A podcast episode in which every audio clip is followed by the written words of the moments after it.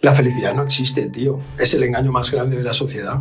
Toda esta psicología que estamos viendo ahora de cualquier libro de autoayuda que puedas leer, todo esto viene de- del movimiento hippie de los años 60. A menudo encontramos más consejo que consuelo, ¿no? Claro, decir, no me des un consejo, tío, dame consuelo. Yo estoy jodido ahora. No necesito un puto consejo.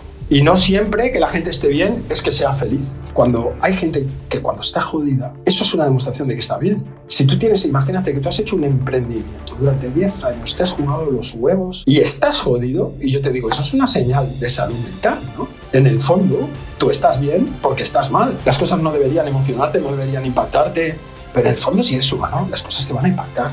Y si no te impactan, no sé si me gustas como humano, ¿no? Cuando uno es joven tiene que tener un sueño e intentar ir a por ese sueño. Lo que me da miedo en el discurso lucha por tus sueños es que muchas veces hay un hijo de puta que se beneficia de esa lucha por los sueños, ¿no? Y entonces digo, luchas por tus sueños para que otro cumpla sus sueños. Estamos diseñados para compararnos para perder. ¿Qué es la madurez? ¿O qué sería la confianza? Soportar perder. Soportar la pérdida y decir yo sigo.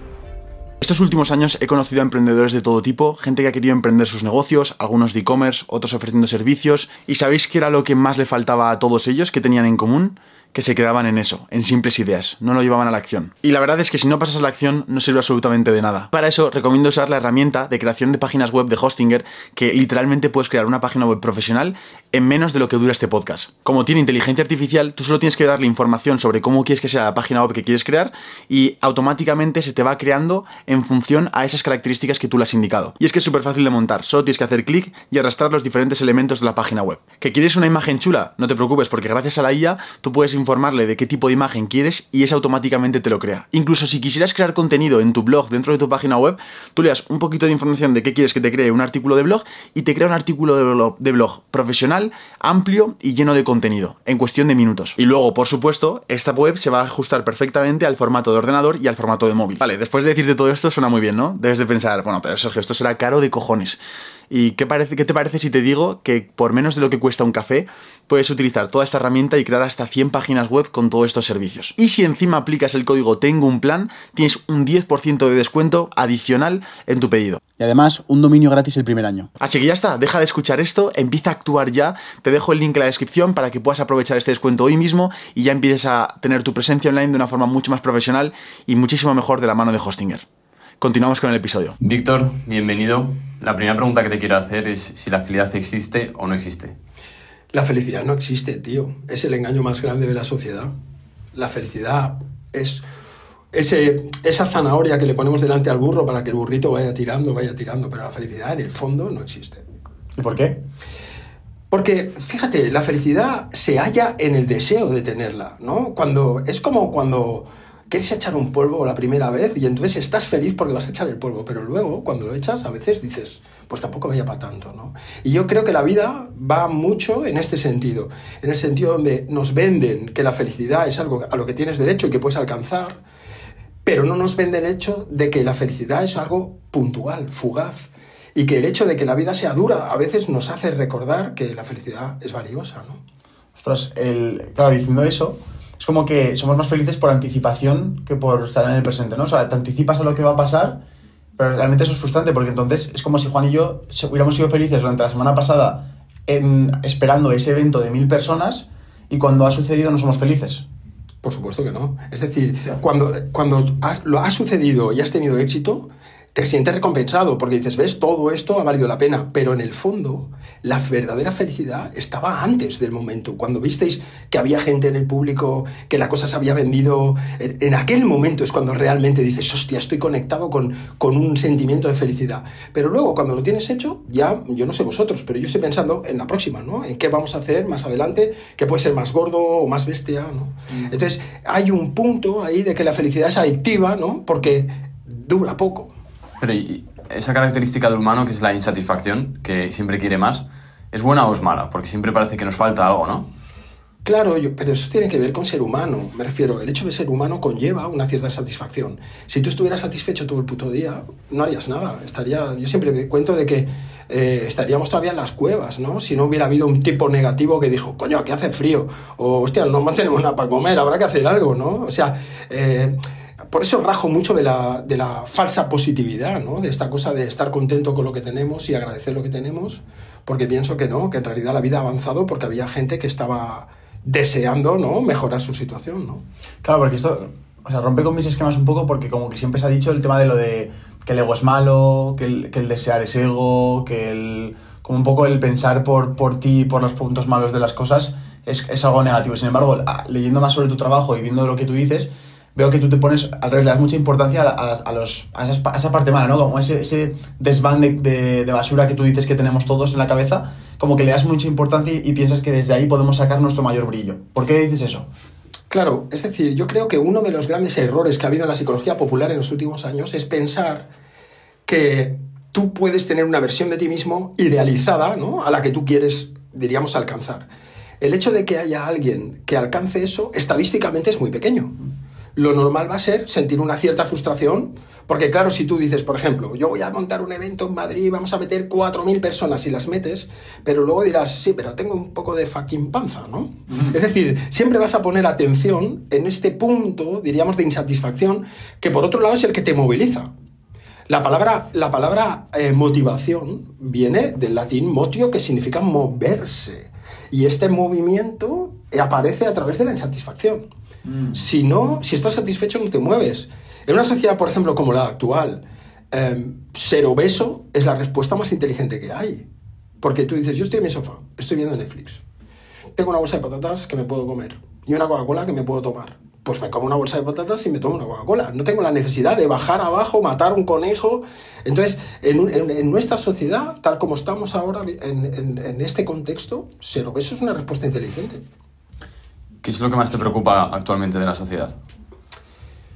Bueno, yo no, no, creo que sea suficientemente inteligente para, para poder responder bien esa pregunta. Yo creo que la sociedad, al final, eh, lo que me puede preocupar más es este intentar lograr que la gente no piense críticamente. Es decir, nos estamos tragando los discursos con un embudo, cualquier tipo de discurso, sin tener una capacidad reflexiva o crítica, ¿no? De decir, bueno, a ver, pero esto, ¿quién me lo está contando, no? O esto, eh, yo qué sé, el otro día me venía un señor a la consulta y me contaba que había perdido su trabajo con cincuenta y pico de años, ¿vale? Un tipo normal que ha trabajado toda su vida.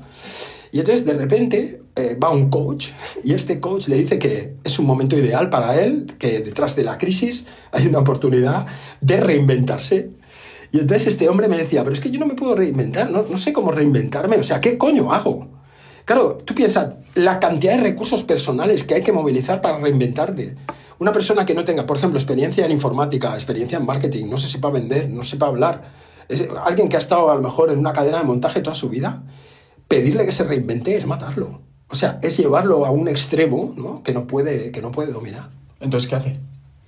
Imagínate, o sea, cae en la más tremenda de las frustraciones, ¿no? Porque además va a tener los problemas. Primero no tengo curro. Y luego soy gilipollas porque no me puedo reinventar. O sea, está complicando el problema, no lo está mejorando, ¿no? ¿Y cómo se resuelve ese problema? Yo creo que voy a decir algo que a lo mejor a, a nuestros oyentes no les va a gustar mucho. Se resuelve desde una perspectiva social.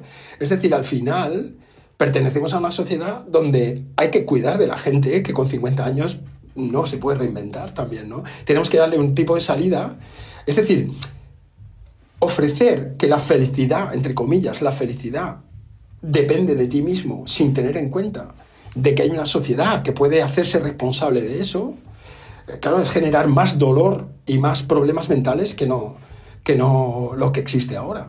Yo estoy de acuerdo contigo. De hecho, a mí un- uno de los mayores miedos que tengo con este podcast, porque hablamos de emprendimiento, hablamos de éxito, somos dos chicos que aparentemente tenemos mucho éxito para nuestra edad, es que seamos una máquina de generar tontos motivados. Y eso es el mayor miedo que tengo, de, de- de gente que va sin control.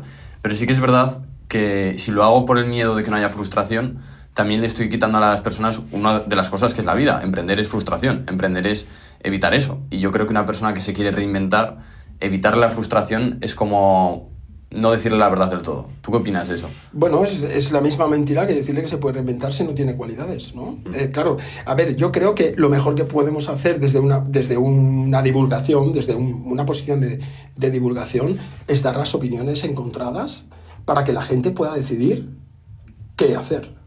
Es decir, cuando, eh, cuando estimulamos el pensamiento crítico, que esto es lo que se ha encargado, quiero decir, en la escuela, que se ha encargado la filosofía, las humanidades, es decir, lo que hace que la gente aprenda a pensar, ¿no? Entonces, si nos hemos cargado que la gente aprenda a pensar, lo que nos está pasando es como las ocas, ¿no? Que le ponen la comida en un embudo y engordan y engordan, engordan, pero luego el tema es qué paté van a hacer con nosotros, ¿no? ¿Qué, pa- qué paté de foie van a hacer con nosotros? Con todo ese engrudo que nos van metiendo y que no tenemos la capacidad crítica. Entonces, ¿qué deberíamos hacer? En mi opinión, ¿eh? que nadie me ha preguntado, pero ¿qué deberíamos hacer si nos dedicamos a divulgación? Dar opiniones encontradas para que el propio, ah, diríamos, el propio espectador de esto pues tenga un pensamiento crítico y que decida qué va a hacer, ¿no? Sí, quizás es lo que falta actualmente. La gente como que se cree todo y, y replica el camino sin, sin analizarse ellos primero, ¿no? Eso por un lado. Y luego por otro lado, yo no sé qué pensáis vosotros, ¿eh? Vosotros sois jóvenes, pero coño, sois inteligentes, ¿eh? Pero hay, hay una parte donde confundimos lo que es la posibilidad, la potencialidad, con la capacidad. Es decir, potencialmente, este hombre que vino a mi consulta y que estaba deprimido, potencialmente puede hacer el cambio. El tema es si es posible o no, que con las capacidades que tiene y con el entorno que tiene, puede ponerse en marcha, ¿no? Igual ahí necesitaría un empuje. Yo no digo tampoco que, se, que le llevemos la comida a la mesa, ¿eh? pero para ayudarlo a dar un salto, ¿no? necesitamos estimular esas capacidades que a lo mejor no tiene. Y quitando toda la parte de ayudas que le puedes dar a esa persona, sociales, etcétera, esa persona tiene una parte de que hay, un pequeño porcentaje de, su futuro que depende de él, ¿no? De esa responsabilidad que él tiene. ¿Qué se- cuál- ¿Cómo puede trabajar esa responsabilidad? O sea, todo lo que está en su mano, ¿cuál es? ¿Qué es lo que tiene en su mano esa persona para reinventarse y cambiar? Bueno, eh, precisamente lo que digo en el libro es que una de las revisiones que uno puede hacerse, ¿no? Es cómo puedo convertir mi mierda en algo interesante para el mundo. Yo creo que esto sería una frase Vale. que nos podríamos hacer en una camiseta, ¿no? Eh, por ejemplo, cómo alguien que a lo mejor tiene 50 años y ha hecho alguna cosa puede reconvertir esas dificultades que le está pasando en convertirlo en algo interesante para el mundo. Eso es un- creo que eso es algo que sí depende de esa persona. Ahora, el éxito completo queda fuera de la posibilidad de una sola persona, ¿no? Vosotros pensáis, es decir, ¿eh? pensar estadísticamente, ¿cuánta gente hay que, empie- que, que emprende y se hunde, ¿no? Sí. Los estudios dicen que el 90 y pico por ciento de los emprendimientos en España palman en el primer año. Eso significa que estadísticamente es muy improbable que la gente tenga los recursos para potencialmente salir adelante, ¿no? Sí, yo opino igual. Yo opino que, que tener éxito es muy difícil. Pero también opino que en España el, primer fracaso para mucha gente se le convierte en fracasados y no lo toman como un error para volver a intentarlo. Eso está claro. Es decir, yo creo que uno debe extraer un aprendizaje de un fracaso. ¿Cuál es, diríamos, el matiz que yo pongo? Que ese aprendizaje no siempre es instantáneo, ¿no? Es decir, mucho discurso, diríamos, banal, de lo que yo llamo psicología banal, es, bueno, pues de esto hay que sacar un aprendizaje, sí, sí, pero a veces cuando uno tiene una herida necesita un tiempo para restañar esa herida, ¿no? Cada herida requiere su tiempo. Un tipo se rompe la clavícula, necesita dos meses para recuperar su clavícula, ¿no? O un tipo se, se pega una hostia en una moto y a lo mejor necesita un año. Entonces, siempre necesitamos un tiempo para poder reciclar el aprendizaje de un fracaso, ¿no? ¿Y quién es Víctor? No lo conozco. Hace- tiempo que lo estoy buscando. ¿No sientes que te conoces? Yo creo que uno nunca acaba de conocerse a sí mismo. Es- mira, es más, eh, cuando uno empieza a revisarse a sí mismo, encuentra mucha mierda. Encuentra mucha mierda. Mm, Yo pienso que, el éxito como ser humano, o la madurez, yo le llamo madurez, la madurez del ser humano, siempre está en relación con los otros. Por tanto, una mirada demasiado hacia adentro, ¿no? Como decir, yo tengo que conocerme a mí mismo porque solo si me conozco a mí mismo puedo triunfar o solo si me conozco a mí mismo puedo lograr cosas, no siempre es cierto. Yo creo que hay que ser capaz de encontrar un punto de equilibrio entre el conocerse, que conocerse no siempre es gustarse a sí mismo, ¿no? Y luego en cómo me conozco yo en relación con el otro, ¿no? En relación con la sociedad, en relación con mi familia, en relación con, yo qué sé, ¿no? Con mis clientes. ¿Por qué te dedicas a lo que te dedicas? Bueno, yo me he dedicado, mira, en el fondo tengo un poco de espíritu rebelde. Yo creo que mm, durante muchos años, eh, yo estudié de mayor. Eh, como sabéis, tuve una carrera deportista antes de estudiar psicología, estudié de mayor. Y cuando estudié, mm, recuerdo que, que me miraban raro. Yo estudié en una universidad pija y privada, ¿no? de estas así como católica y, y yo era un personaje súper raro, era más mayor que el resto de la gente, toda la gente era súper pija, ¿no? Y entonces recuerdo que me miraban los profesores como diciendo, pero este tío, ¿qué hace aquí, no?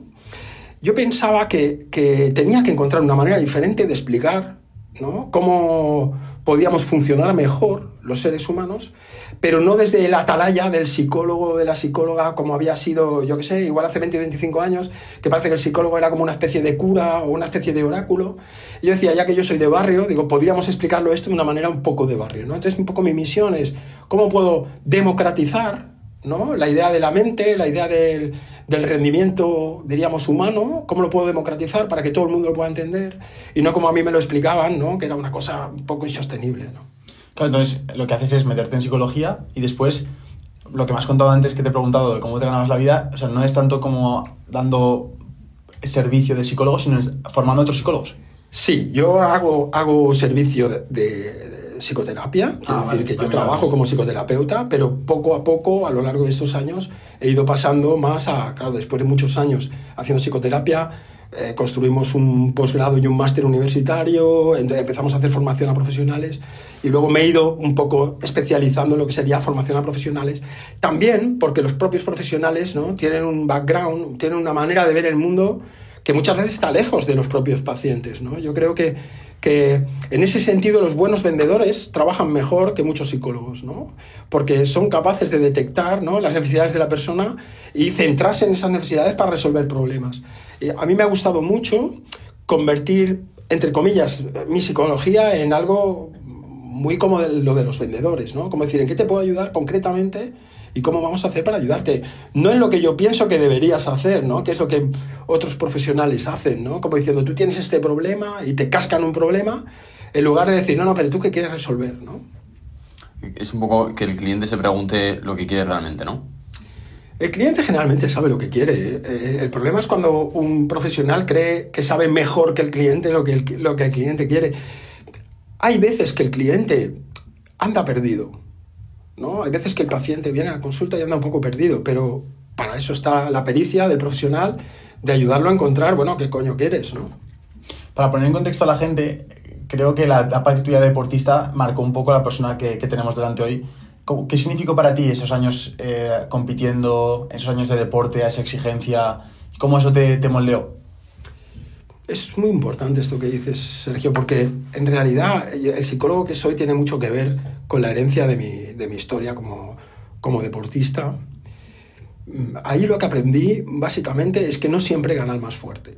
Una de las cosas que aprendí que yo creo que es, diríamos, lo que más quisiera promulgar, ¿no? Es no siempre gana más fuerte, gana el que plantea mejor la pelea, ¿no? Y la vida, si usamos eso como metáfora de la vida, si la vida es una, una, una pelea, igual no la va a ganar el más fuerte o el más dotado o el más inteligente, sino el que la planifica mejor o el que puede ser capaz de tener una estrategia, ¿no? Que puede servirle para funcionar mucho mejor.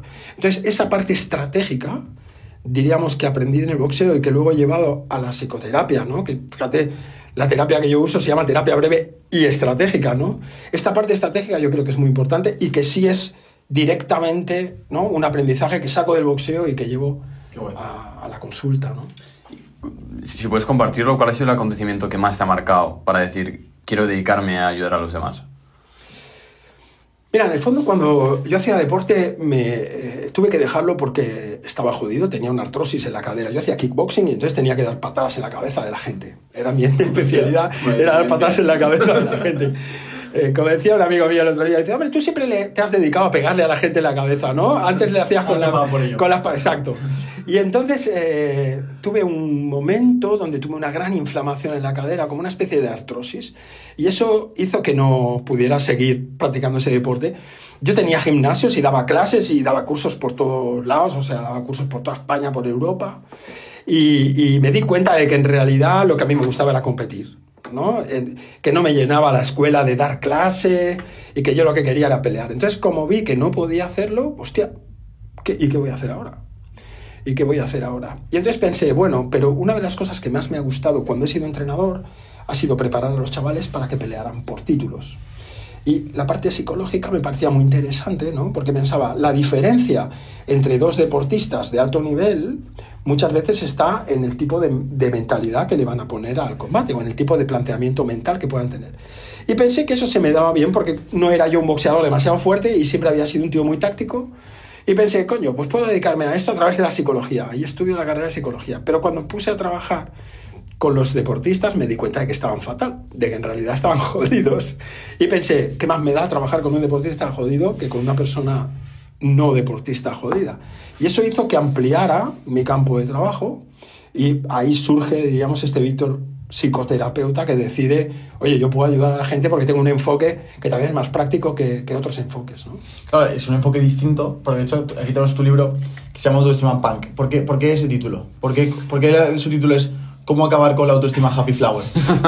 y sale un corazón con... Bueno, con, sois demasiado jóvenes para conocer la cultura punk igual, ¿no? Pero igual habéis oído hablar, Sí, ¿no? sí, por supuesto. Claro, el punk era, diríamos, es un movimiento contracultural que va un poco a la contra, ¿no? A través, diríamos, de lo feo estéticamente. Y yo pensé que eso se podía aplicar muy bien a la psicología, sobre todo a lo que estábamos leyendo en aquellos momentos, hace 10 o 15 años, cuando yo empiezo con esta idea de la psicología punk. Y entonces ahí la gente hablaba pues de esto, de pensar en positivo, de bendecir a, los demás, ¿no? De, de todos estos pensamientos de piensa en grande, de que tú lo que crees lo creas. Y yo en mi consulta me daba cuenta de que todo esto ayudaba a algunas personas, pero a muchas personas les causaba más problema que ayuda. Y ahí es donde yo empiezo a, a llamar eso en mis redes, ¿no? Como un tipo de psicología happy flower, que viene un poco, esto es post-hippie, quiero decir, toda esta psicología que estamos viendo ahora, eh, que podéis leer, yo qué sé, de cualquier libro de autoayuda que puedas leer, todo esto viene de- del movimiento hippie de los años 60. Entonces, todo esto son movimientos neo-hippies. Y claro, yo, que soy de los años 80, ¿no? Mi juventud era en los años 80, pues claro, ahí eran los punkis que íbamos en contra, ¿no? De los hippies. Y ahí aparece esta idea mía de decir, vale, pues toda esta psicología, entre comillas, happy flower o hippie, ¿no? Muy bien intencionada, muy bonista, pues la podemos combatir desde un- una perspectiva, si quieres, un poco más contracultural, ¿no? Yendo un poco contracorriente.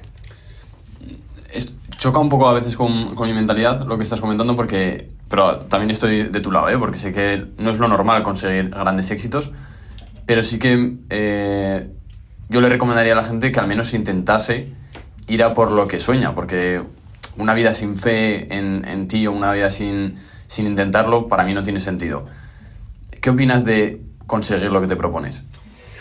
El tema es lo que sueñas, ¿no? El- o sea, a ver, mm, cuando tenía tu edad yo pensaba como tú. Yo, mira, cuando yo tenía 18 años pensaba que quería ser campeón del mundo de kickboxing. Llegué a campeón de Europa, no llegué a campeón del mundo, ¿no? Hostia, llegué a campeón de Europa. Yo creo que ahí ya, por eso me amargué, ¿no? Llegué a campeón de Europa y, y me amargué. Pero, quiero decir, cuando uno es joven tiene que tener un sueño e intentar ir a por ese sueño. A medida que uno va haciéndose más mayor, y mayor no solo son años, porque hay gente de, mi edad de 60 años que todavía tienen cerebro de, de adolescente, ¿no? Pero a medida que te vas haciendo mayor, yo creo que lo que es importante es cómo centrar el sueño, ¿no? Centrar el sueño, ¿qué significa? ¿Significa que tienes que dejar de pensar eh, o de querer lo que quieres? No. Pero simplemente a veces tienes que enfrentarte a la realidad y decir, bueno, esta es mi realidad, ¿yo qué voy a hacer?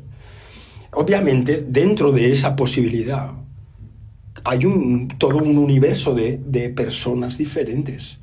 Y claro, yo, yo lo que me da miedo en el discurso lucha por tus sueños es que muchas veces hay un hijo de puta que se beneficia de esa lucha por los sueños, ¿no? Y entonces digo, luchas por tus sueños para que otro cumpla sus sueños, ¿no? Y eh, esto es lo que yo no permitiría a la gente. Yo por eso le digo a la gente, a mí no me hagáis caso, cómprate mi libro y luego raja de mi libro, no me hagas caso.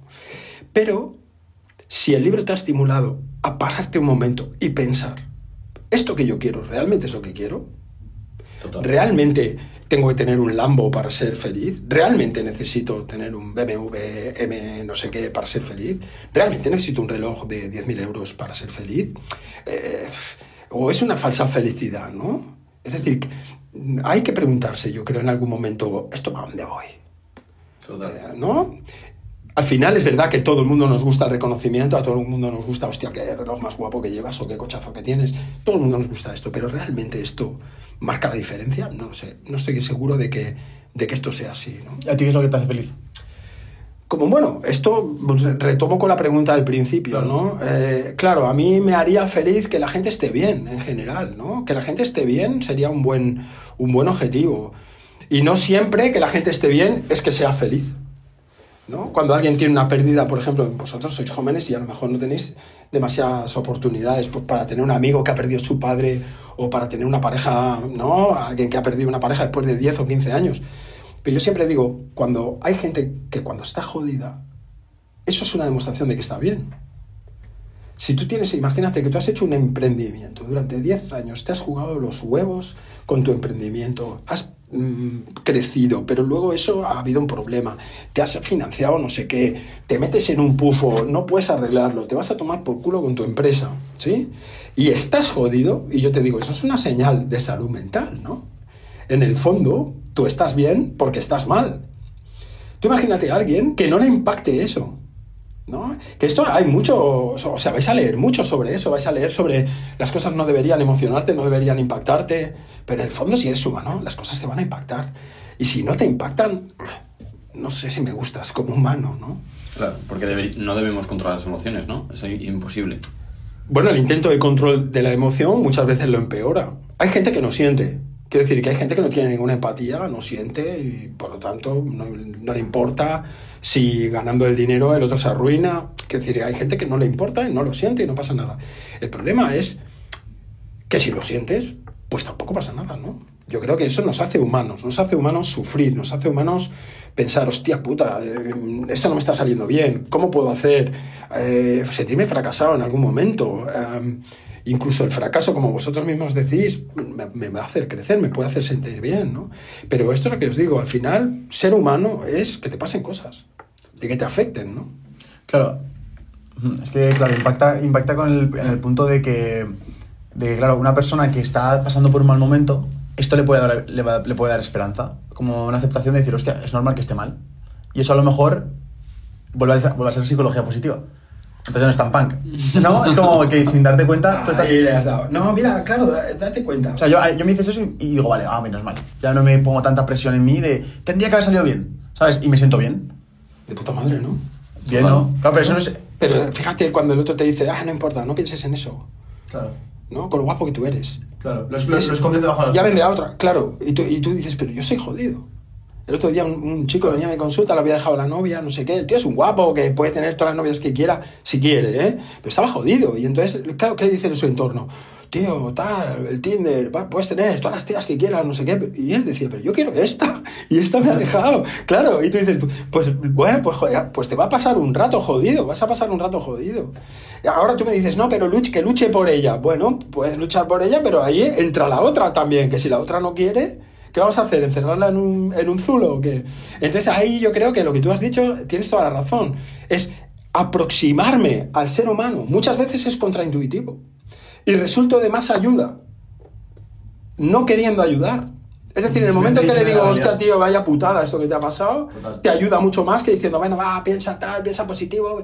Yo creo que eso es un gran error. Eso ha hecho más daño que bien. Mm. Hostia, pues yo aquí te quiero preguntar, porque anda que no tenemos amigos que han roto con su pareja, ¿qué hacemos? Lo mejor es callarse a veces, ¿no? Y estar al lado y ya está. Yo creo que no cuesta nada decir, hostia, tío, qué putada que te haya pasado esto. O sea, es que, y, y no hay que decir mucho más. ¿No? Somos tus colegas, vamos a tomar algo tío, joder, me, sabe muy mal lo que te ha pasado y ya está. En lugar de tener que decir, ah, tío, que tal, que no pasa nada, nos tomamos tres copas, mañana te olvidas, no sé cuánto, tal, porque fue, uh, me caía fatal. ¿Sabes? Estás, que lo haces de buen rollo, porque lo haces para ayudar, ojo, la intención es buena, ¿eh? Pero yo creo que a veces, como no entendemos cómo funcionamos, pues queremos ayudar a la gente de una manera que en lugar de ayudarla la hunde, ¿no?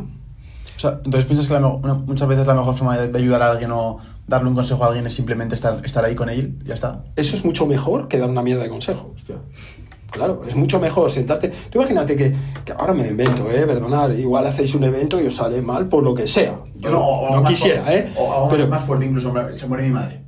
Bueno, si se muere tu madre, pues descontado. Nadie va a decir, es que el otro día yo me fui al entierro, claro, yo soy mucho más mayor que vosotros, pero el otro día me fui al entierro, un, un amigo mío que se le muere la madre que tiene 90 años, y, y va uno a decirle, oye, que joder, bueno, pero ya descansa. Ya descansa, ya era muy mayor, ya descansa, ¿no? Y yo pienso, bueno, ya, pero que eso le quita dolor a mi colega. Que se le ha muerto su madre. Se le jodió igual. Claro, o sea, igual en aquel momento es, hostia, pues qué putada, siento mucho que se ha muerto tu madre. Es que no hay más que hablar. No hay que darle ninguna ayuda más, que la gente tampoco somos tan idiotas, ¿no? En el fondo la gente aguantamos mucho más de lo que creemos, ¿no? Y por eso os decía que si tú montas una, una historia, un negocio y te va mal, eh, y, y- y sales a cenar con los amigos y dices, estoy jodido porque me ha pasado esto, no sé si esperas que te den un consejo y te digan, no, lo que tenías que haber hecho era invertir en criptos. En lugar de decirte, pues tío, me sabe muy mal, te ha ido mal, pues te lo has currado, tío. Bueno, a veces pasa que las cosas salen mal. Y, y mañana tú, con tus propios recursos, y harás lo que tengas que hacer. No necesitamos... ta- Decía un profesor mío, que era un filósofo, decía, a menudo encontramos más consejo que consuelo, ¿no? El poder del consuelo, ¿no? Claro, es decir, no me des un consejo, tío, dame consuelo. Yo estoy jodido ahora, no necesito un puto consejo. Bueno. Y a lo mejor el consejo te lo da alguien que tú sabes que es un gilipollas, por otro lado, también te puede pasar, ¿no? Que te da un consejo uno que dice, "Mm, consejos me das tú, macho. O sea, consuelo, que consolar no es tanto. O sea, consolar es escuchar, ¿no? Consolarse, escuchar y, y sobre todo, mira, darle a entender al otro que estás entendiendo lo que le pasa. ¿No? Eh, El otro día un- una chica ha perdido su perrito, tenía un perrito, eh, pobre, quería su perro, tenía un perro que tenía 10 años o 12, se le muere el perro. Y alguien le dice, ah, es solo un perro. No, es solo un perro. Claro, yo entiendo que cuando tú le dices es solo un perro, obviamente no lo dices para joder. Pero para aquella persona no es un perro, es su perro, ¿no? Y eso, a veces la empatía es un poco eso, decir, oye, pero yo, ¿cómo me sentaría si me dijeran esto, no? Mm, Más buscar el, el ser comprendido. Claro, darle a entender al otro que lo has entendido es un arte. Eso es como un cliente, ¿no? Como cuando ves a un cliente, perdón. Nada. Cuando ves a un cliente y te cuenta al cliente su problema y tú le dices, a ver, te está pasando esto y esto y esto, Buah, entiendo esto y esto y esto, y el cliente dice, joder, este tío entiende mi problema, ¿no? Total. Y entonces te compra el producto o te compra tu servicio. Pero si tú vas de listo en ese momento y empiezas a darle una información que no funciona, me acuerdo hace 10 años, cumplí 50 años hace 10 años. Y me, me quería ir a Japón. Yo había hecho karate toda la vida y quería ir a Okinawa. Pero, un ¿has hecho karate, boxeo o kickboxing? Sí, yo empecé haciendo karate y Vale. luego hice todos los deportes de combate, boxeo, kickboxing, muay thai, Vamos, boxeo nos francés. tumbas en cinco minutos, ¿no? Os tumbaba cuando tenía No, vuestra yo ahora edad. también, ¿eh? Ahora os tendría que dar fuerte con el micro. Tendría que dar fuerte con el micro. Pero... Y, y entonces me quise ir a Okinawa, eh, o sea, el karate nació en la isla de Okinawa. Ah, no Sí. sabía eso. Y, y no sé por qué coño iba a decir esto ya ahora. Esto me pasa. ¿eh? Ah, sí, exacto. Y entonces, gracias. tengo el chivato, tengo el chivato. Y entonces me fui a comprar una cámara. Hace 10 años. Los teléfonos no eran tan buenos como ahora, ¿no? Y me voy a la tienda. Y le digo al tipo de la tienda, digo, mira, tengo 200 euros y me quiero comprar una cámara. Un tío de una tienda grande, de estas mm, súper grande de, cosas de electrónica. El tío sale y me empieza a mostrar cámaras, una cámara y otra cámara y otra cámara y otra cámara y me empieza a explicar especificaciones de las cámaras. En ningún momento me preguntó, ¿para qué coño quieres la cámara? Me saca una cámara, me saca esto con un objetivo no sé qué, esta tiene tantos píxeles, esta tiene no sé qué, esta tiene mi tarjeta de memoria. Me empieza a sacar un montón de cámaras. ¿Y sabéis con qué me fui a Japón? Con mi móvil. Me desvendió una cámara. El tío me dio un montón de información, pero era información para mí relevante. No necesito esta información. Él tenía que haber preguntado, en mi opinión, ¿para qué quieres la cámara? Mira, me voy al maestro japonés, me voy a hacer una foto con el maestro japonés, me voy a hacer un no sé qué. ¿Sabes lo que te quiero decir? Y él hubiera dicho, pues con esta cámara pagas 90 pavos y aún te van a sobrar 110 para que te los gastes con tu mujer a ir a cenar. Y yo, hubiera, y yo me hubiera sentido comprendido en esa situación. Pero claro, el hombre, ojo, intentó hacerlo lo mejor que podía, ¿eh? me dio un montón de, de información que no era nada relevante para mí, a mí me daba igual. Mm. Hay una, hay una posición a veces que, mm, que, me, da, que me da miedo la, la gente que es la posición del consejo. A lo mejor hay veces que no tienes que dar consejos, ¿no? Y, y a lo mejor tú ves a un amigo y le quieres y, y a lo mejor ves ves que está haciendo algo mal y que le podría ir mejor si si si se hiciera de otra forma. Pero, claro, a lo mejor en ese momento lo mejor es callarse. Lo mejor es que él pase por ese proceso, equivoca, que se equivoque y así aprenda. O, o- Otra opción es decirle, oye, mm, ¿puedo darte mi opinión? ¿No? A, lo- mejor tú lo ves tan claro que dices, hostia, es mi amigo, tengo mucha confianza con esta persona y veo que se va a estrellar. Pero entonces tú podías decirle, oye, perdona, no me la has pedido, pero ¿puedo darte mi opinión? sobre lo que estás haciendo o sobre lo que te está pasando, puede ser que el chaval te diga, no me digas mi opinión, no quiero saber nada, o no. Es decir, en caso de duda, preguntemos. Ya.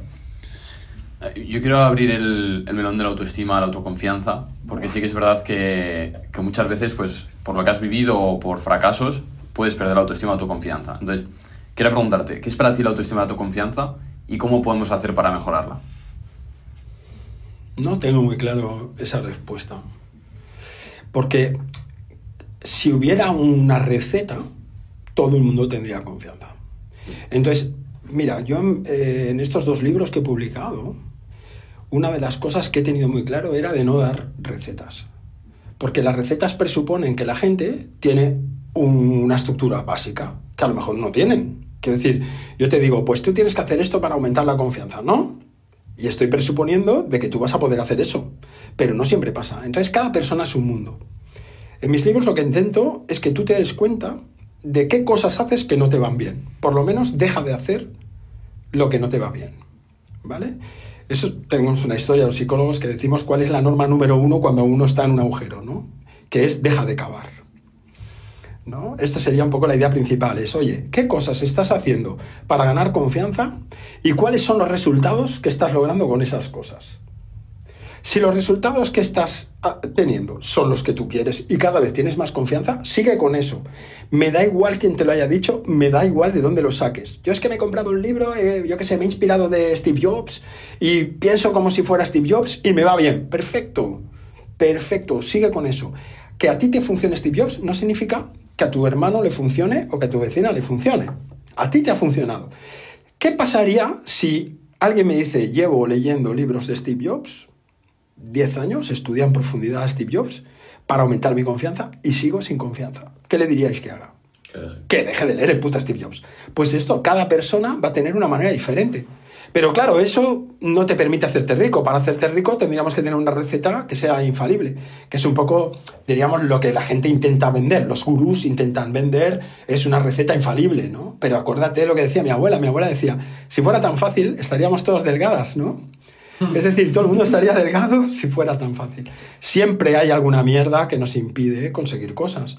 Y cada uno tiene una relación con la mierda diferente. Hemos de ver cada persona, ¿no? Cómo se relaciona cada persona con su confianza. ¿Qué cosas has hecho para ganar confianza? Y si esas cosas han sido útiles o no. Y recordar siempre que lo que es útil para ti podría ser perjudicial para otro. Esto también lo olvidamos muchas veces tú. Claro, con la mejor intención. A mí me ha ido bien, hazlo tú.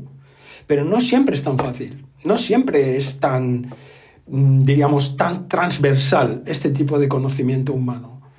Cada persona es tan diferente, tiene un background diferente, tiene unos padres diferentes, unas experiencias diferentes, reacciona a los estímulos de manera diferente, que yo creo que esa es el la, gran potencia de, de los psicólogos o las psicólogas, es eso, es que trabajamos muchas veces en el one-to-one, es cómo es con esta persona, ¿no? Es como cuando tú haces una asesoría, a lo mejor de un canal de YouTube. Alguien te dice, oye, ayúdame con esto, hazme una mentoría de no sé qué. Tú tienes que decir, a ver, pero tú qué has hecho, porque yo tengo unos trucos, o yo tengo uno, implementar una estructura, pero mi estructura a lo mejor ya la ha probado la persona y no le ha ido bien. Entonces, ¿cómo hacemos con él?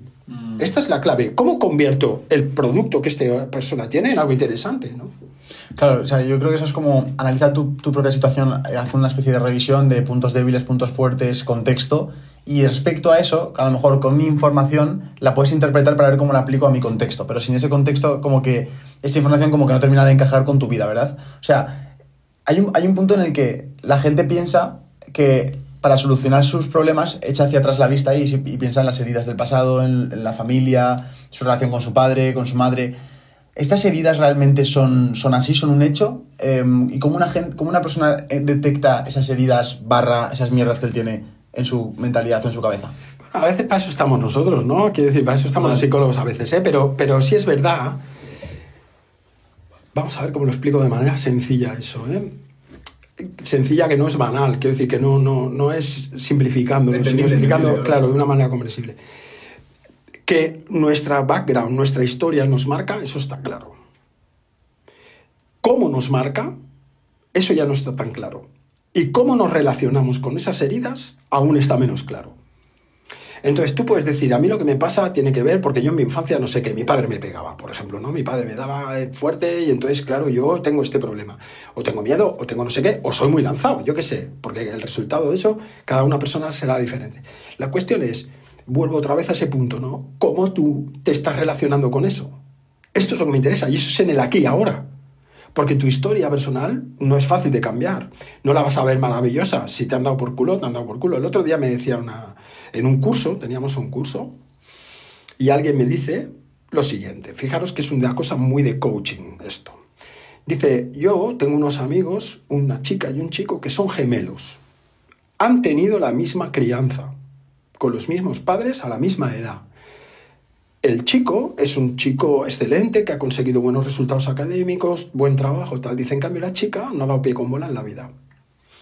Y entonces yo pregunto, ¿pero tú qué sabes de esta gente? Porque a lo mejor la chica ha sido abusada en su infancia por el abuelo o por el padre. Y el hermano no. Entonces no sabemos lo que pasa ahí. Tú no puedes decirme que esos dos críos han tenido exactamente la misma crianza. No, no, no, no funciona así. No es tan fácil. En cambio, eso lo vas a encontrar en un libro de coaching, vas a encontrar cómo la actitud ha hecho que el hermano triunfe y la hermana no. No es todo cuestión de actitud. La actitud obviamente es una variable que va a hacer falta. ¿no? Tener una buena actitud, un buen mindset para hacer una cosa, es, desde luego es una variable que hace falta, pero no es la única.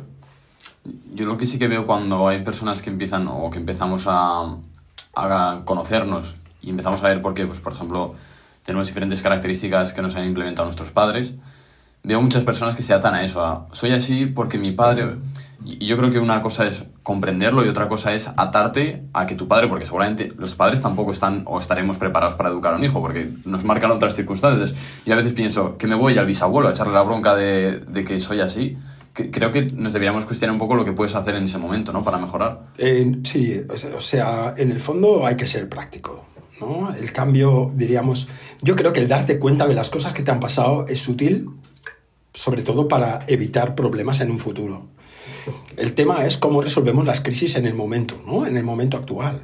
Eh, y la explicación de que esto me pasa porque mis padres X o mis padres Y no siempre me va a ayudar a mejorar, ¿no? Yo siempre pongo el ejemplo de alguien que ha tenido una infección. A ver si os sirve este ejemplo. Alguien tiene una infección, por ejemplo, tú tienes una infección de oído, una otitis. Entonces, con esta otitis, tú tienes fiebre, te encuentras fatal. Vas al médico, el médico te da un antibiótico. El antibiótico te cura, ¿vale? Y entonces tú dices, como me ha curado este antibiótico yo estaba tan mal y ahora me encuentro mejor, voy a seguir tomándome el antibiótico durante un año. ¿Qué pasaría al cabo de un año? Pues que ese antibiótico que durante una semana era útil, en un año te ha jodido. Al cabo de un año vas a ir al médico, con una úlcera de estómago, con el sistema inmunológico dañado, con lo que sea, vas al médico. ¿Y cuál es el problema ahora? ¿El problema es la otitis? ¿O lo que estás haciendo manteniendo una solución que no funciona? ¿Vale? Entonces yo creo que esto es muy importante, poder diferenciar. La otitis original, ok, ¿qué me llevó a tener una otitis? Bueno, pues ya que sé, cogí frío, me metí en la piscina, no me saqué el agua, lo que sea. Vale, eso es una información. Pero la fiebre de ahora me la va a quitar el antibiótico. Y el antibiótico dura lo que dura. No voy a usar el antibiótico toda mi vida, porque si no, empeoraré. Y esto, fíjate, la, la complejidad que tiene enfrentar la vida. Fíjate si hay infinidad de variables que nos pueden llevar a cagarla. Claro, o sea, es que entonces, claro, esto quiere decir que a lo mejor buenos hábitos dejan de ser buenos pasado un tiempo. A lo mejor, a lo mejor madrugar es importante en una etapa y luego en otra etapa es importante no madrugar. Bueno, yo madrugo por huevos. Quiero decir, a mi edad, a las 5 de la mañana estoy despierto, pero no para hacer fucking burpees, sino que estoy despierto porque ya no, no duermo más. Entonces, yo le saco un cierto rendimiento de 5 a 7 de la mañana, que es cuando se despiertan en mi casa, ¿no? O sea, hay dos horas que tengo cosas para hacer, voy haciendo y, y avanzo. Pero claro, que a mí me funcione eso no significa que le funcione a todo el mundo. Y luego, puede ser lo que tú dices, el sobreentrenamiento. Mira, cuando yo boxeaba, el peor enemigo de boxeador es el sobreentrenamiento, es pensar que estás entrenado. ¿Tú te crees que estás entrenado? ¿Estás sobreentrenado? Subes al ring y en dos asaltos se te acaba la gasolina. Y entonces te mataban. Porque no tenías ninguna defensa. Pero tú, tu cabeza, pensaba, estoy súper bien entrenado. Porque he hecho esto, he hecho esto, he hecho esto, he hecho esto. Hay veces que hay que saber no entrenar. O sea, hay veces que, que la táctica te lleva a decir, oye, no entrenes tanto, descansa una semana o te vas a hacer los huevos, vete a pasear, ¿sabes? O sea, el, el, la- eso que decíamos antes de la estrategia de vida, ¿no? ¿Cómo hago yo para enfrentar mi vida y cómo yo voy dándome cuenta si lo que hago es funcional o no? ¿Y qué opinas de la rutina diaria? Del tema de ponerse una rutina. em, A mí me da mucho asquito la rutina. A ver, está muy bien para la persona que le va bien. Yo no tengo opiniones, eh, a ver cómo lo voy a decir sin, sin quedar demasiado pretencioso. ¿eh? Yo soy muy fan de que la gente extraiga su propia receta. Hay gente que dice, yo tengo una rutina, yo me planteo una rutina, sigo mi rutina y me va de coña. A esa persona yo no le puedo decir que la rutina no es útil, es absurdo. El tema es si esa rutina es replicable para todo el mundo. Habrá gente que sí gente que no. Ahora, pensar que alguien no puede sacar un resultado porque no tiene rutina es erróneo. Total. Yo he sido campeón de Europa y yo me levantaba y decía, ¿hoy qué voy a hacer? Y decía, me toca correr. Digo, no me apetece, me voy a hacer guantes. Y me iba y hacía sparring. O sea, y, ento- y yo peleaba y tenía resultados, ¿sí? Y en cambio había gente que tenía una, como una, plan- una plantilla ahí en la, en la pared del entrenamiento, que me tocaba hoy esto y seguían aquello. Y había gente que tenía, ¿qué me toca hoy? Pues yo qué sé, cinco asaltos de saco y hacían 15. Quiero decir que cada persona es un mundo. Eh, vuelvo otra vez a este concepto que yo os voy a regalar a todas las personas que nos están escuchando. Y es, presta atención si estás obteniendo los resultados que buscas. Total. Si los tienes, sigue. Si no los tienes, algo estamos haciendo mal. Y a la mierda la lógica. Y a la mierda lo que diga la gente. Porque es ahí donde tiene que entrar el pensamiento crítico. Es, a mí esto, lo diga quien diga, no me funciona. Yo estoy obligado a buscar qué me funciona a mí. Total, y, y creo que en el deporte es donde más se ve. En deportes de alto rendimiento, que tienes ejemplos de gente que la funciona una cosa, que tú no hagas lo mismo, a mucha gente cuando sube al ring o cuando sale a carrera le condiciona mentalmente de decir, hostia, no voy a ganar porque no he hecho eso. Y es al revés, es, hostia, igual a mí sí que me funciona el no hacer lo mismo. Bueno, vosotros sabéis mejor que nadie. Es decir, si vas a un sitio a hacer lo que hace todo el mundo, vas a palmar. Sí, total. Y Eso sirve para todo. Es verdad que el, el deporte de alto rendimiento, si quieres, es un, diríamos, una especie de, de laboratorio para la vida. Porque al final la vida, pues si quieres también, es una, un- una experiencia de alto rendimiento, ¿no? Pero el alto rendimiento te lleva un poco a decir, vale, ¿yo qué recursos tengo? Yo no era pegador. Si no soy pegador, no puedo ir a pegarme. Tengo que pensar de otra manera. Entonces tengo que ser un táctico. Si iba al ataque y me llevaba más hostias que daba, pues tenía que ir a la defensa. Yo me acuerdo cuando yo boxeaba que decían, ¿quién, quién pelea hoy? Víctor Amat. Y la gente decía, "Buf, qué aburrido. Porque claro, a mí no me daban, pero es que yo no daba ni un paso para adelante. Era todo el rato para atrás, para atrás, para atrás. Era como, como el Madrid de Mourinho. Claro. ¿Vale? Entonces ganaba 1-0. Claro, era poco espectacular, pero era muy eficiente en términos de resultado. Entonces, claro, la gente podía decirte, hostia, pero es que no haces esto, no haces lo otro. Bueno, ya, pero es que yo no tengo la dotación para hacer esto. Yo tengo la dotación para hacerlo de esta manera. Que es, que es un poco el saber analizarnos de una manera realista y saber cuáles son nuestras ventajas competitivas, ¿no? Exacto. Y luego ser capaz, ya cuando hacéis vuestro trabajo, de decir, ¿y cómo analizo al otro para ayudar al otro con sus estrategias competitivas, ¿no? Y eso, en el fondo, es psicoterapia, quiero decir, psicología, ¿no? Es decir, ¿cómo voy a hacer para que éste lo haga? Porque si creo que yo tengo una clave y dándole esta clave él lo va a hacer, estoy presuponiendo que esa persona tiene mis recursos. Y no es así. Qué bueno. ¿Cómo, cómo suele ser un día en tu vida? Bueno, mi vida es muy aburrida. Soy un señor de 60 años, tío. Tenéis que pensar Chaval, que a los chaval. 60 años, tío, la vida... pero no aparentas 60, ¿eh? No, aparento 64. Eh, en un podcast... que aparenta, aparenta que nos, que nos tumba en, en. En, en un, en un podcast que hice me gané mucho hate, tío. Me dijeron que, que, que, "Guau, parece que tenga 70. No, no, no importa.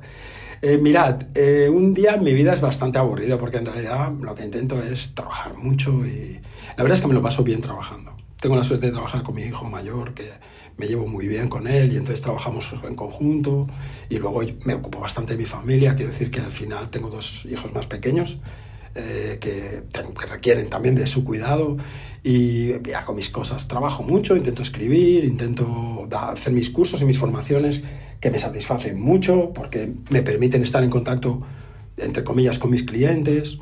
No, tengo una vida divertida desde mi perspectiva, pero seguramente sería muy aburrida para, Bueno, para las personas que nos ven, ¿no? Y fuera, y fuera del trabajo, ¿qué te gusta hacer?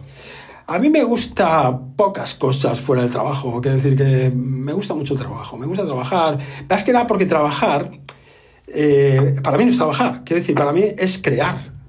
Entonces siempre estoy pensando en qué voy a hacer, cómo voy a encarar una dificultad. Me gustan mucho los retos. Por ejemplo, de, de los libros se han vendido bastante. Los libros se han vendido mucho. Mi mujer me decía el otro día, pero no estás contento. Y le digo, no. Y me dice, hombre, pero ¿cómo no estás contento si se han, se han vendido, del primer libro hemos vendido 10 ediciones y de este se están vendiendo mucho? Y digo, no estoy contento. Digo, pero es que yo estoy feliz de no estar contento. O sea, yo me lo paso bien pensando, hostia, Irra Bravo ha vendido 11 li- ediciones, yo tengo que vender, ¿no? Entonces ya, yo me pico conmigo mismo. Bueno, me- lo paso bien. ¿Tener hijos te cambia la vida? Sí. ¿Cómo? Mucho, tío, mucho. Bueno, yo... em, te cambia la vida. Tiene muchas cosas buenas los hijos, obviamente, ¿no? Quiero decir que los hijos te van a dar una serie de cosas que probablemente si no los tienes no, no, no vas a tener eso. Pero te modifica mucho a la hora de trabajar o de planificar cosas o de arriesgar, ¿no? Tú puedes arriesgar cosas solo que no te atreves a arriesgar teniendo hijos, ¿no? Y a lo mejor tú dices, pues mira, yo pego un salto y, y hago un cambio de vida y me pongo a hacer otra cosa que me apetece más en este momento y me reinvento, entre comillas, pero cuando tienes tres hijos dices, bueno, Casi lo pienso un poco, ¿no? O sea, no te digo que no, pero el planteamiento es mucho más conservador. Pues Hablo de mí, ¿eh? No, seguramente habrá gente por ahí que habrá hecho otra cosa y, oye, cada uno... Pero para mí mm, te marca mucho en términos de lo que es la responsabilidad de la crianza, ¿no? De, de, de decidir también qué quieres hacer, ¿no? Estar presente o no estar presente o a qué le pones toda la energía, Has mencionado antes como que tu mujer te decía que, que si no estabas contento. Es porque es una persona muy, muy ambiciosa, muy, una persona que no... como exigente con- contigo mismo. Yo creo que de la época del, del deporte me viene ser competitivo. No, es más una cosa de competitiva. No sé si es ambicioso porque en el fondo yo tengo un fucking Dacia. Quiero decir, o sea que yo eh, me da un poco igual, no, no, no soy ambicioso en un sentido económico, de tener más dinero que otro. Bueno, a todo el mundo le va bien ganar dinero, obviamente, ¿no? Y más cuando tienes hijos. Pero no, es una cosa más competitiva, de, un reto, ¿no? de intentar, claro, esta cosa de tener un rendimiento y de que las cosas que uno haga, pues que tengan un- una, un- una buena salida, un buen impacto. Me interesa mucho más eso que no una retribución económica que al final piensas, bueno, está bien, el dinero obviamente para todo el mundo es bueno, pero, pero me da igual el reloj que lleves o la camiseta que lleves, me da igual. Y una pregunta, tú por ejemplo, igual puedes competir en, en los libros, has comentado que, oye, pues Irra Bravo vende más que yo. Esa comparación, Bueno, bueno, no sé si vende más que yo, ¿eh? Eh, bueno, hemos hecho una entrevista con él, ya le preguntaremos. preguntaremos. él te dirá que ha vendido más, pero no, bueno, por ejemplo, pues la comparación, ¿crees que te puede generar esa infelicidad? Que de- sepáis una cosa, y es que estamos empatados con Israel, porque él me ha comprado los dos libros, igual que le he comprado los dos libros yo a él. Pues, ah, ¿os vez? Sí, nos hemos hablado un par de veces, así por mail y tal, pero le enchufé los dos libros. O sea que, Irra, si me estás viendo, gracias por haberme comprado los dos ejemplares. Eres, como el, el, el Isra Bravo de los psicólogos, macho. Hasta, hasta, hasta la estética de, de, de la barba y tal. copiado, me la ha copiado, que soy Bueno, pues eso, la, la comparación. ¿Alguna vez te ha jugado una mala pasada de sentirte infeliz? Siempre estamos diseñados para compararnos para perder. Ese es el éxito de Instagram. Y es, a ti te han comparado siempre para perder. Cuando eras pequeño y te comparaban con tu primo que sacaba un 10 en matemáticas o con tu mm, hermano mayor que jugaba en Zaragoza. Es decir, siempre te, nunca te han comparado para decir, mira qué gilipollas es este niño que tú molas más. Nunca, nos han comparado siempre para perder. Entonces estamos diseñados para eso. ¿Qué pasa con Instagram? ¿Qué cuentas vas a seguir? ¿No? ¿Qué cuenta seguís? ¿Seguís en la cuenta de alguien que tenga mil followers? Puede ser que sí, porque te cae bien. Pero ¿a ¿tú a quién te pones a seguir? Claro. ¿Te pones a seguir al Alex Hormozzi, ¿no? Porque tiene no sé cuánto, porque ha facturado no sé qué, o porque ha sacado un libro de y ha vendido 20 millones de pavos en libros. Al final, nos estamos siempre comparando para perder. Entonces, ¿qué es la madurez? ¿O qué sería la confianza? Soportar perder. Soportar la pérdida y decir yo sigo. Claro, soportar la derrota y yo sigo y yo intento currar en lo mío y en lo mío, en mi parcela, intento hacerlo lo mejor que pueda. Vale, eso sí. pero vas a perder, siempre va a haber alguien. Mira, yo siempre cuento, creo que lo explico en el libro, que mi padre se compró un, un coche, ¿vale? Se compró un 131, SEAT 131, tenéis que buscarlo en Google. Super Mirafiori, que era como el pijo. Y entonces era el coche más chulo de la escalera. Nosotros vivíamos en un barrio periférico de Barcelona, barrio pobre. Y mi padre se compró el mejor coche de la escalera Hostia, porque para coche sí, bueno, es un carraco, tío. Esto, 131, tío. ¿Ranchera o...? No, no, el normal, el normal. Ese no. Oh, el menú 131 es Super Mirafiori, ¿era este? Sí, sí, Super Mirafiori, en blanco. Y entonces se favor. compró el coche y todos los vecinos, joder, ¿qué coche te has comprado? Salvador, mi viejo se llamaba Salvador. Joder, ¿qué coche te has comprado? Todo el mundo tenía un 600, ¿no? Y él se había comprado un coche grande. Y entonces me acuerdo que lo fuimos a estrenar. Vente, niño, que nos vamos a, estrenar el coche. Y yo, hostia, me siento papa, tal. Buah, qué carraco, ¿no? Y nos ponemos, bueno, empezamos a circular y nos paramos en un semáforo y se puso el semáforo rojo. Y al lado nuestro se puso un coche al lado, un Alfa Romeo Spider, que era un descapotable, color rojo Spider. Y estaba el tío con el descapotable y al lado una chica guapa, una guapa, ¿no? Y mi padre hace aquí con el coche nuevo, ¿eh? Mira al lado al Spider, me mira a mí y me dice, hijo mío, en la vida siempre hay un hijo de puta con un coche mejor que el tuyo. O sea que siempre nos comparamos para perder. Qué bueno. Hostia, brutal, macho. Claro. literal, ¿eh? Claro, O sea, o sea, siempre hay alguien más listo que tú, más guapo que tú, más fuerte que tú, con más dinero que tú. Si asumes ya que eso va a pasar, automáticamente acabas de darle la vuelta al juego y ya, ya estás, ya estás bien. Ex- Bueno, claro. A ver, ya, es decir, si tú asumes que siempre va a haber uno mejor o que tenga algo más que tú, de algo que a ti te importa, porque a mí, ¿qué coño me importa si tú tienes ocho coches? Si es que a mí me da igual, si es que no quiero ocho coches. Entonces eso no me pica. Habrá algo que me pique a mí, ¿vale? No lo sé, igual tener pelo. ¿Sí? Entonces la cuestión aquí es, cuando yo acepto que siempre puedo encontrar a alguien que tenga eso que me va a picar, pero eso no me quita de mi objetivo, yo creo que ahí tienes un punto ganado. Mm, vale. Claro, cambia un poco la comparación por inspiración, ¿no? Es decir, hostia, hay gente que lo está haciendo posible. Mira, eso había, hay dos... Ahora os voy a contar el, el abuelo Cebolleta. Por favor. Soy el puto abuelo Cebolleta. Yo soy catalán, entonces en Cataluña hay dos cantantes muy famosas de los años 60, ¿vale? O sea, gente muy mayor ahora. Que eh, una se llama María del Mar Bonet y la otra se llama Marina, Marina Rosell.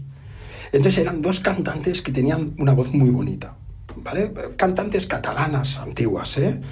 Y ellas dos tenían una gran competencia, no se tragaban. Una era como más guapa, la otra menos guapa. Y entonces en todas las entrevistas acababan rajando la una de la otra. Pero un día una de las dos dijo, he transformado mi envidia en admiración. Es decir, escuchó una canción de la otra y aquella mujer que le daba envidia porque era más guapa, porque cantaba también como ella, porque lo fuera, ¿no? Dijo, he transformado mi envidia en admiración. Y me pareció maravillosa esa idea, ¿no? Como decir, cuando tú puedes transformar este- esta envidia de esta comparación para perder en admiración y en estímulo o en motivación, bueno, pues son puntos que te llevas para ti, claro que sí. Mm, qué buen concepto. Claro. Incluso le dejas a la otra persona sin armas. O sea, esa persona seguramente a la otra cantante diría, hostia, pues ya está. Ya no le pica. Ya no te- Claro, ya- ya no es mi amiga. pelear conmigo, claro. Claro. Víctor, ah, yo sé que no eres de dar recetas. Ven, pero una. Eso es. Pero hay algo que, que acabas de decir que es, tú te centras en lo tuyo y aunque no lo consigas, sigues y sigues y sigues. Y me parece que eso es un- una gran capacidad de disciplina. sigues hasta que te des cuenta de que si, de que si consigues resultados o no. Porque, claro, una de las cosas que te mata la autoestima es luchar 10 años con una cosa y perder. O sea, hay veces que tienes que cerrar y tener un duelo, ¿eh? Y decir, yo no voy a tocar la guitarra. Ya, pero... O yo no voy a tocar la batería. Pero creo que esa perspectiva la tienes tú porque vienes de un contexto muy trabajador de la competición, pero creo que también hay la otra parte de personas de que no tienen consistencia y no tienen disciplina. ¿Les recomendarías apuntarse a un deporte o hacer un deporte de competición para ganar esa disciplina? Difícilmente. Claro, es decir, estam- yo creo que estamos pensando en edades diferentes. Sí. Claro, si es un. Yo creo que un deporte es muy interesante cuando uno es un crío, ¿no? Yo empecé a hacer karate con nueve años. Para mí aquello fue una escuela de vida que me permitió enfrentar un poco toda la vida, ¿no? Yo tenía que pelear con gente, pues claro, al final uno coge una, si quieres, una fuerza de carácter. Yo creo que el deporte en las etapas primarias de la vida es muy importante y, y hacer una introducción a la competición que esté bien, yo creo que es, es de gran ayuda. Sea lo que sea, puede ser fútbol, puede ser judo, puede ser básquet, puede ser, ¿no? Esta cosa de, de tener este contacto. Ahora, también es verdad que hay gente que es muy competitiva, tan competitiva que tiene que aprender a relajarse también, ¿no? Total, sí. Has mencionado, como te decía antes, el tema de la familia y para ti es importante. ¿Qué, qué supone, qué ha supuesto para ti tu mujer? Bueno, mi mujer, eh, claro, ha sido de gran ayuda porque si no hubiera sido por ella, muchas cosas que he conseguido no las habría conseguido tampoco, ¿no? Cuando uno crea una familia, obviamente ahí hay un montón de responsabilidades que, bueno, tienes que elegir. En algún momento es lo que decíamos, tienes que elegir dónde pongo la atención, ¿no? Entonces, bueno, cuando uno tiene una pareja y la pareja está bien consolidada, siempre se puede asumir retos que a lo mejor uno solo no asumiría. No es ciencia al 100%, quiere decir que puede pasar lo contrario, que, que tu pareja sea un lastre, ¿no? No ha sido mi caso, yo he tenido suerte. Con las parejas que he tenido he tenido mucha suerte. ¿Y hay algún momento en el que te sientes preparado para ser padre o nunca? Ah, no, esa es la típica cosa que cuanto más te lo pienses, peor. O sea, te quedas y te quedas. se está accidente que... Te quedas y te quedas, sí. Sí, sí, sí. O sea, y al final, cuanto menos, nunca hay un momento bueno, ¿no? Para. Porque, claro, uno tiene una pérdida. Si quieres, tienes ciertos duelos, ¿no? Que tiene que ver con la paternidad. De cosas que ahora puedes hacer y que luego piensas, durante unos años no haré. O haré menos, ¿no? O haré con cuentagotas. Entonces, si te lo piensas demasiado, esta es la típica cosa de la vida que no puedes ser demasiado reflexivo. Igual que encontrar pareja, es decir, ¿cómo sabes que es la correcta? Claro, y como tú te crees, tío, que había, una- un anuncio, ¿no, ¿no habíais nacido vosotros? Que había un anuncio de BMW. Y entonces salía un tío, ¿no? Y decía, esta es mi casa. Y enseñaba, se veía una casa de puta madre. Dice, la compré porque está orientada al norte, eh, este sale el sol, tal. Compré este tipo de césped porque no sé qué. Luego dice, eh, esta es mi mujer. Tiene una buena combinación de tipo, rubia, no sé qué y tal. Y luego dice, este es mi coche y no tiene discurso para el coche, ¿no? El coche había sido una compra irreflexiva. Yo creo que es al revés, ¿no? Uno compra un coche reflexivamente, ¿no? Y se enamora sin pensar. Entonces, el día en que uno... Tengo un colega mío que se casó con una mujer a la carta, ¿sabes? Buscó una agencia de estas de... ¿Sí o no? Sí, sí, sí, se compró con una tía a la carta, un gilipollas que conozco. ¿Pero qué dices? ¿Eso se puede hacer? Hombre, ya te digo, se compró, con, que se compró, o sea, entró en una agencia Con un menú, ¿no? con una, sí, sí, tal cual, un menú, como un menú de chicas de países de estos eslavos o Ah, lo que vale, fuera. vale, vale, vale. Y entonces papá y se casó con una y hace 20 años que está, quiere decir que no... Felizmente casa. O sea, felizmente casado, se ha casado con una rubia imponente, pero tú dices, bueno, pues tú sabrás con quién te casas. Quiero decir, yo prefiero casarme igual por amor o sin pensar. A lo mejor, si nos pegamos racionalmente los dos cuando nos muramos, a lo mejor el hombre me, me resulta que tiene razón y que ha elegido mejor. No lo sé, pero es- claro. Es un ahí- poco raro, ¿no? Que el, el amor entienda de fichas técnicas. por eso te digo, entonces ahí, cuanto, son, estas son, la vida, pensar que la vida es lo menos racional que hay. Si alguien nos hubiera dicho racionalmente que montaras este podcast, no lo hubieras montado. Tú montas el podcast porque de repente te pillas con una cosa, vamos a hacer un podcast, no sé qué, entonces pum, y la cosa va creciendo y entonces te vas poniendo cachondo y vas haciendo más cosas y más cosas y más cosas.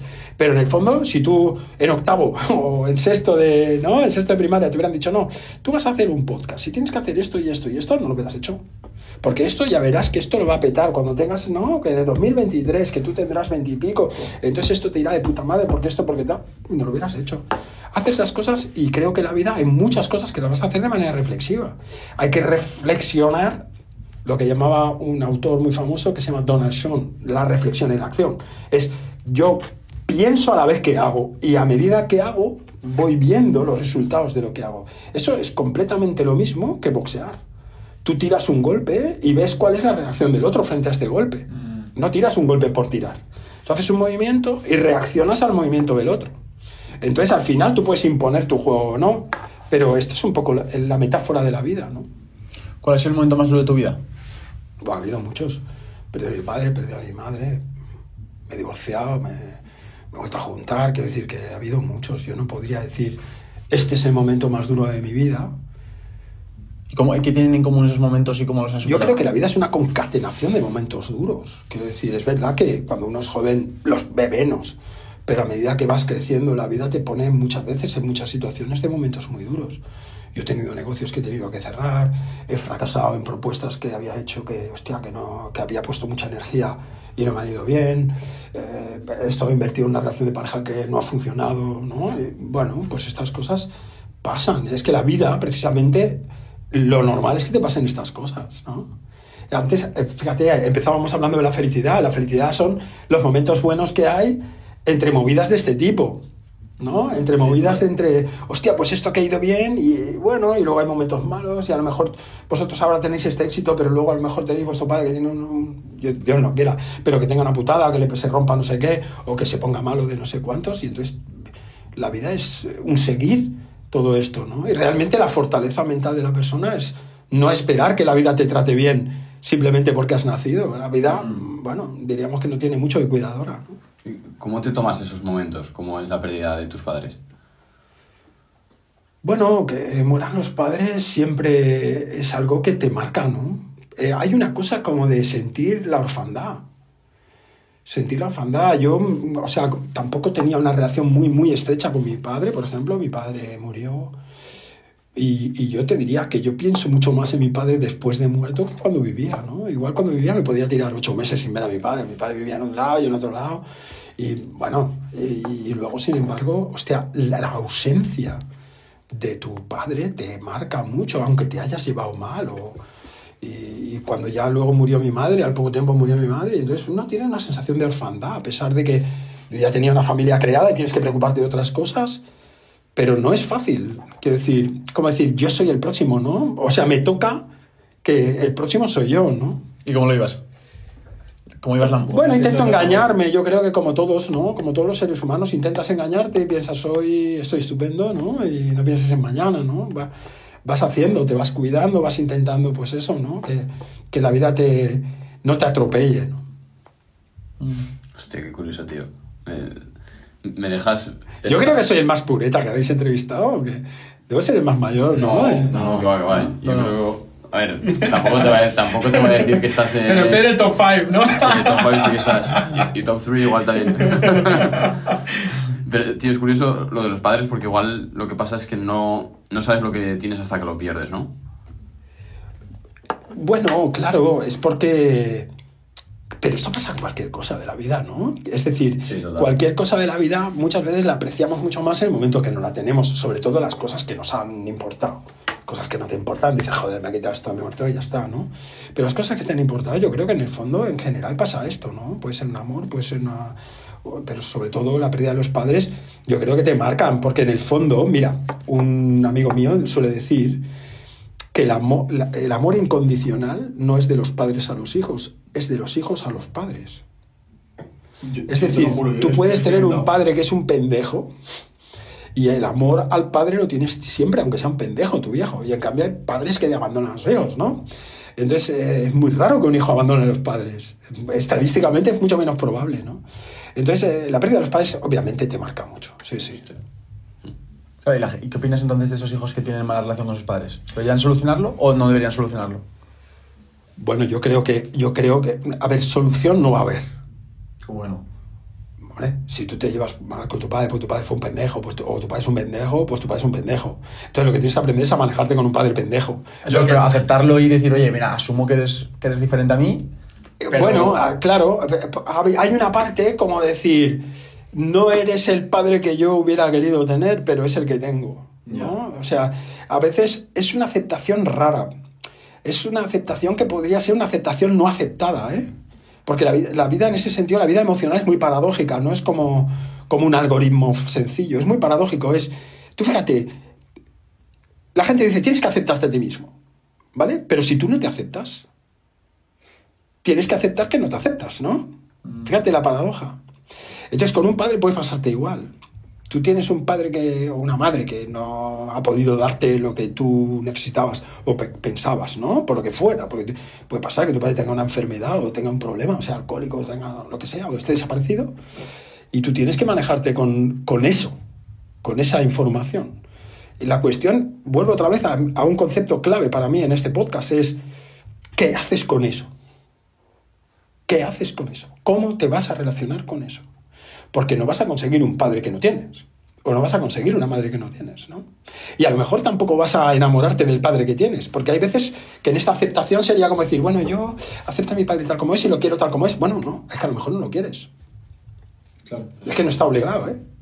Entonces, muchas veces el, el trabajo que hacemos los psicólogos o las psicólogas tiene que ver con, con ayudar a la persona a sostener eso, ¿no? A sostener que, bueno, a lo mejor pues no lo quieres. Es tu viejo, sí. A lo mejor lo tienes que cuidar, ¿eh? De- porque tienes una responsabilidad social. Pero puede ser que no lo quieras porque ha hecho cosas que no puedes perdonarle o que no tienes tampoco que perdonarle, ¿no? Yo creo, en, una, en mi primer libro hablo de, de que el perdón es una de las cosas más sobrevaloradas que hay en la humanidad.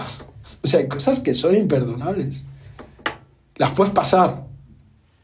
Imagínate que tú estás enamorado de una persona y esa persona te resulta infiel. Y tú puedes separarte de esa persona y pasar eso. Pero perdonarlo, ¿por qué? Podría ser que no lo perdones nunca, ¿no? Y eso te hace peor persona. Pero piensas que el objetivo final debería ser llegar, llegar al nivel de perdonarlo. No, porque la- el perdón te pone en una posición de superioridad. Es yo soy mejor que tú porque te perdono. Te perdono. Y esa posición de superioridad, el otro no te la va, es él no te la va a perdonar. ¿Y no piensas que si no perdonas es como que tienes, tienes esa mochila constantemente? ¿Cómo te, cómo te quitas Tienes las que pasarlo. No siempre perdonarlo. O sea, Hay cosas que son no imperdonables. Vale. O sea, que, una, que un padre abuse de una hija o de un bebé, eso es imperdonable. Eso no tiene ningún perdón, es imperdonable. Que alguien mate a otro es imperdonable. ¿Qué perdón hay? Yo, en el momento en que yo perdono al otro, lo- eh, eh, me, me- me arrojo en una posición de superioridad. Eh, Lo que creo es que tú lo puedes dejar eso en su lugar. Tú puedes decir, mira, esto ha pasado, esto le voy a dar la, la, diríamos, la energía que merece y ya no le doy más energía a esto. Pero obligado a perdonar, decía mi abuela que no hay nada peor que follar sin ganas. Es decir, no... no abuela era mi abuela era Dios. mi abuela era Dios. No, en serio, mi abuela que era analfabeta, ¿eh? tenía una sabiduría brutal. Bueno, pero algún, profe- algún profeta también era analfabeta y, y era muy sabio. Claro, es que no, no tiene que ver nada No una cosa ver. con la otra, claro, el alfabeto es que no fue al cole, pero, pero lista era un rato. Ella decía esto, ¿no? Es que es como decir, oye, la vida, la vida no tiene nada de lógico.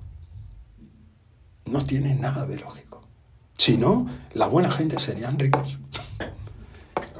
No, es verdad, párate a pensar. A veces los hijos son más, los ricos son bastante hijos de puta. ¿no? En algunos casos, ¿eh? no digo que, que una cosa y la otra estén relacionadas por fuerza, pero que hay mucha gente que no mira y entonces hace daño y, y si la vida fuera lógica, pues tendría que ser otra cosa, ¿no? Si estuvieras eh, aquí delante el Víctor de 20 años, ¿qué consejos le darías? Le diría que se levanta a las 5 de la mañana. No, porque los hacía, los hacía. Eh, no, le diría, tío, la vida es menos importante de lo que crees. Quizá ese es el consejo que yo me daría al Víctor de los 20 años, ¿no? Es decir, no, no te... O tú no eres tan importante como te crees, ¿no? Igual. Usted, ¿eso va en relación a que te tienes que centrar más en los demás para estar más feliz tú? Yo creo que hay que encontrar un equilibrio, pero es una opinión personal, ¿eh? ahora no me hagáis caso porque sea psicólogo. Opinión personal es que hay que encontrar un equilibrio entre dar a los demás y darte a ti.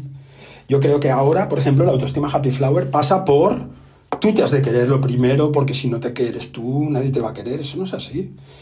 Eh, tú puedes querer lo que te dé la gana. ya está. Hay gente que dice, yo he decidido querer a mis hijos más que a mí mismo. ¿Y cuál es el problema?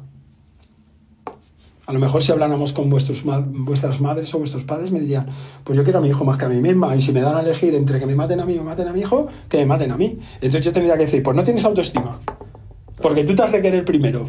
¿Verdad que no tiene ningún sentido? Pues esto sirve para todo.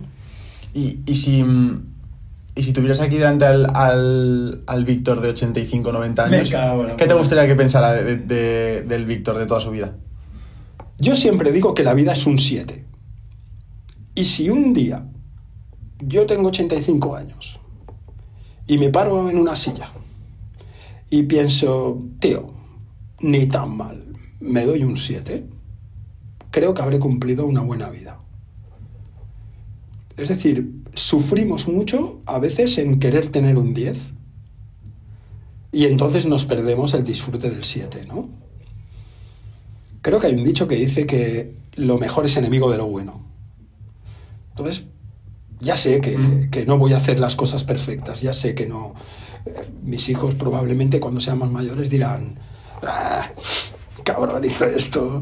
Quiero decir, eh, yo me habré esforzado, habré intentado hacerlo mejor, pero pienso que la vida es un 7. Si me doy un 7, estaré contento.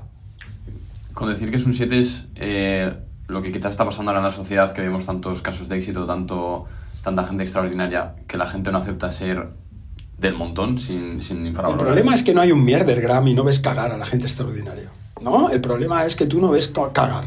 Entonces, es lo que os decía antes de Instagram. He puesto el ejemplo de Instagram. De que yo os veo a vosotros en vuestro podcast y yo me hago la fantasía de que tenéis una vida maravillosa. Digo, estos dos viven de puta madre, deben tener un carraco, hostia, yo quiero ser como estos, pero yo no sé nada de vosotros, estoy proyectando, ¿no? Más allá de lo que tú me estás diciendo, que tú tienes tu podcast, explicas tus cosas, eres honesto, explicas lo que tú sabes, ¿no? Pero claro, el otro se hace una fantasía acerca de tu vida. Si, vos, si hubiera obligado por ley que además del podcast tenemos que haceros un vídeo en tu casa 24 horas, entonces la gente diría, bueno, no, tampoco tanto. Hostia, el cabrón del Sergio ha tenido que lavar los platos o su madre lo ha puesto firme por no sé qué. Yo qué sé, ¿no? Y entonces ahí estamos sesgados. De una manera que, como os decía antes, como estás eh, entrenado para perder, pues solo copias, o sea, solo miras aquello admirable de la persona, ¿no? Yo siempre digo, la gente cagamos. Entonces, claro, y cuando te imaginas a la gente cagando, la miras diferente y dices, bueno, este caga como yo, ¿sí o no? Claro. Sí, sí. Igual conoces a un tío que gana mil millones y tú dices, hostia, yo soy un emprendedor y me mola, pero gana mil millones, pero caga, tío, ya está. Entonces, bueno, a lo mejor cagas tú mejor que él. ¿no? Y relacionado con esta pregunta que te he hecho antes, ¿piensas que la vida pasa rápido? La vida pasa rápido, tío. A medida que te haces mayor, más rápido. ¿Por qué? Yo qué sé, tío. Hay una percepción subjetiva del tiempo. Cuando boxeaba, cuando boxeaba, recuerdo que la gente, eh, yo estaba en un combate y si estaba en el flow, te tiraban un golpe y entonces me daba tiempo en un golpe, tío, que dura una décima de segundo, a pensar, "Uah, voy a hacer esto, voy a hacer esto, voy a hacer esto. Y me daba, era como que el tiempo pasaba lento. Eso es un flow. Como tengo tiempo. El otro día yo pensaba en Messi, ¿no? Y, y hablaba con un amigo mío que es un psicólogo deportivo muy famoso y me decía, Messi es Messi porque piensa más rápido que los demás. Y digo, no, tío, al contrario. El tiempo en Messi pasa mucho más lento. Entonces tiene tiempo a hacer cosas que una persona normal no tiene tiempo. Pero es una percepción subjetiva del tiempo. Sabéis que el tiempo, claro, siempre dice, el tiempo subjetivo es depende del lado de la puerta del baño que estás, ¿no? Mm. Si estás dentro del baño, el tiempo va a un ritmo, pero si te estás cagando, en el otro tiempo va... Entonces, a medida que te haces mayor, es como estar en la puerta de fuera del baño, ¿no? Y, y todo pasa muy rápido. Y a veces tengo la sensación, ¿no? De que ah, se escurre el tiempo entre las manos, ¿no? ¿No has conseguido repetir esa sensación de flow con otra actividad? Bueno, el, el boxeo y el kickboxing eh, demandaban tanta, tanta focus, ¿no? Que esa, ese peak moment, ¿no? Ese momento de flow, eh, lo he tenido, por ejemplo, escribiendo. ¿no? Lo he tenido en momentos muy determinados. A veces cuando hago un curso y explico determinada cosa y me doy cuenta de que estoy súper conectado con eso. Pero es como un orgasmo, ¿no? No lo tienes siempre que quieres y no lo tienes con la intensidad que, que quieres. ¿no? Joder, Víctor, gracias por la conversación y por la sabiduría. Ha sido, Gracias a vosotros. ha sido un placer. Bueno, pensaba, digo, no sé si sabré. Pero, pero No sé si me habéis ayudado. Ha sido la hostia, tío. Porque ah, sobre todo nos encanta ver diferentes puntos de vista. Hemos tenido puntos de vista Happy Flowers también en, Ah. en el podcast. Y tener el tuyo ha sido increíble. Seguro que le va a ayudar muchísimo a la gente. Bueno, muchísimas ¿Qué, gracias. qué piensas que, qué piensas que podemos enseñar nosotros a una persona de 60 años? Bueno, yo estoy aquí aprendiendo mucho de vosotros. Quiero decir, al final vosotros tenéis un dominio de cosas que están pasando ahora que los gente de 60 años no conectamos demasiado con eso, ¿no? Entonces a mí una de las cosas que me ayuda, siempre hablo de Lucas o hablo de mis hijos, porque ellos me ayudan mucho a mantenerme en este mundo. Aterrizado, ¿no? Claro, ¿no? Como decir, es que esto es lo que está pasando ahora, tío, ¿no? Y entonces yo creo que vosotros estáis haciendo muy buen trabajo en ese sentido, eh, comunicando con chavales muy jóvenes, dándoles ideas buenas, y yo creo que es muy importante también que los chavales cuando os vean, pues vean personas, Que cagamos. Claro, que cagáis, tío. Yo creo que esto es muy importante. Y si hacéis eso, estaréis a fucking años luz de los gurús Happy Flower. Mm. Qué bueno. Bueno, Víctor, muchísimas gracias por haber venido a Tengo un Plan y espero verte pronto. Dejaremos su libro. Aquí está, Autoestima Punk. Y el otro que tienes también. Lo dejaremos en la descripción. Muy bien. Y bueno, tu Instagram, tus cursos, todo lo que tengas eh, sobre ti, nos lo pasas y lo dejamos en la descripción. Vale. Y gracias, chicos. Eh, Más del 70% de la gente que escucha estos episodios no está suscrito al canal. Por favor, solo te quiero pedir un pequeño favor y es que te Sí, suscribas al canal, que es gratis. Sí. y nos ayudas a nosotros a crecer y hacer esto más grande y poder invertir más en producción y todo. Y lo mismo en audio si, lo- si votas con 5 estrellas. Gracias por estar ahí un día más. Os queremos mucho y adiós.